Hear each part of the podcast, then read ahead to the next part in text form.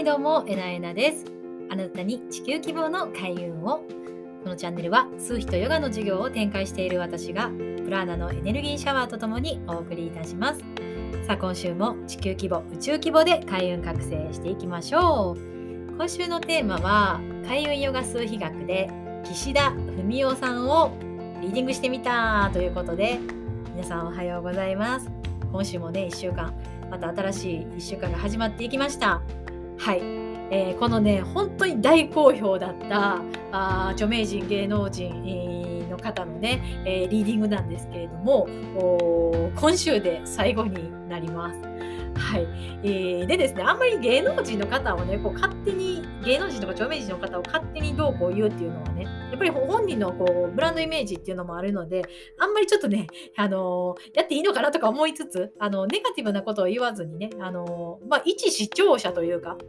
このヨガ水学で見た時にこんな感じっていうのをね、あのー、まあ、見ているっていうところで誹謗中傷ではないのでね、えー私もさせていただいてて、えー、すごくね皆さんもやっぱり知ってる人だけに面白いっていうところがあるみたいで本当に大変なあの評価をね、えー、いただいて、えー、ありがとうございました。で、えー、今回最後が岸田文雄さんになっていくんですけれどもはいあの総理大臣ですね。はいえー、いや岸シャンね岸シャン面白いっすよ。あのこのチャート。はい、えー、岸田文雄さんはですねソウルが11レッスンが7ファンデーションが9で、プロジェクションが5で、コアが11の、ギフトが3、パストが4の、アセット7のパーパス4なんですね。はい。えー、ということでですね、何が面白いかと言いましたらですね、ソウルの11とコアの11、いわゆる人間の一生全体でいうところのその魂と潜在意識のマインドドーン、現実化するね、マインドのところが、心がね、2つも11なんですね。もう超スピリチュアルの人ですよこの方。本当に。すっごいスピリチュアルだと思うな。で本人がねあので僕いつもチャネリングして決定してるんですとかね 言ってくれたらいいんやけど多分あの岸田さんは岸田はねもう岸田言うとき言うときましょう。みんなでちょっと仲良く日本やっぱ仲良く日本だから。はい。日本人は仲良く生きたいじゃないですか。同じ国民なんだから。はい。キッシャンはねチャネリングしてるんちゃうかなほんまに。自分ではチャネリングとは言ってないかもしれないけど直感とかねいろんな人の意見聞いてっていう感じかもしれないですけど天性のねスピリチュアル能力ありますからね。っていうところでそういうところを生かして、えー内閣のねバランスを取ったりとか外交のバランスを取られてるんじゃないかなというふうに思います。これねもうすっごい面白い本当に。パストの4っていうのがあ22なんですね。えー、1957全部足したら22になりますよね。このね422パスト22来てる人っていうのはね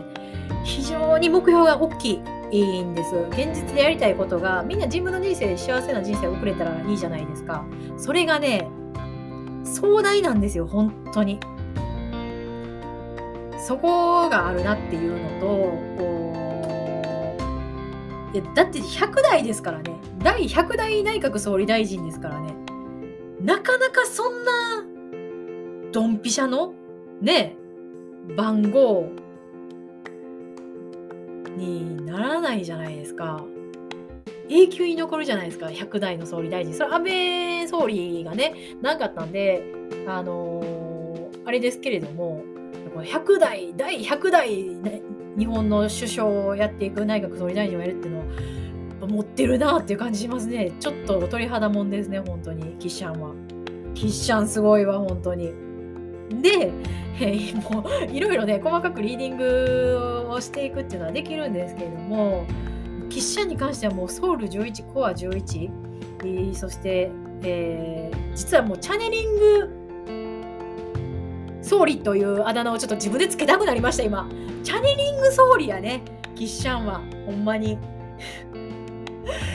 もう頼みます。たいや頼むっていうかもう日本をねもしかしたら本当にすごい次元に導く人なのかもしれない。ということでね、あのこのキッシャンのヨガ数比のチャートめちゃくちゃ面白いです。はい。で、えー、私の数比の法則で見ていくと、7、7のアルクトゥルスですね。で、で、えっと、プレイヤーですということで、え環境に対するね、え、気持ちとかはすごくね、強い、えー、いい環境にしたい。だからね、日本を悪い環境にする、自然を失うとか破壊するっていうのは、結構許さないんじゃないかな、もしかして。これからのね、喫茶のちょっと言動活動をちょっとね、見させていただいていく中で、日本をどういうふうに結導いていくのか、環境にはうるさいんちゃうかな、もしかして、非常に。で、パーパスの読んだから、あのね、えー、大きなあ秩序全体っていうのを作るというか、もしそれが今ネガティブな方に出たらね、ほら、地震、南海トラフとか、えっと、紀伊水道でとか、トカラ列島でとか、いろいろあるじゃないですか。あやっぱ今地球は動いているから、あ地底からね。その動いているのが、彼の、彼が、岸シャンが総理の時に起こるかもしれない、これは。もしかしたら、ソウル11とコア11だから、ちょっとね、やっぱスピリチュアルの力っていうのをすっごい感じるんですよね、めちゃくちゃ。で、えー、それは別に誰誰が悪いとかそういうことでもなくね、あの天天天のね、えー、おごることはおごりますからね、ということでね、もうただただ皆さん、あの1週間分の食料とかね、あの着替えとか、そういうのはあの用意しておいてあげてくださいね。んまに。私も用意してますよ。いつ何が起こるかわからないですからね。私たちはこの時代にその大きなものを体験したいと思って、この生年月日を選んで、この地球に生まれてきてますから、あそのためにも、早く嫌なことは手放す。自分がやりたい人生をね、どうか送ってくださいね。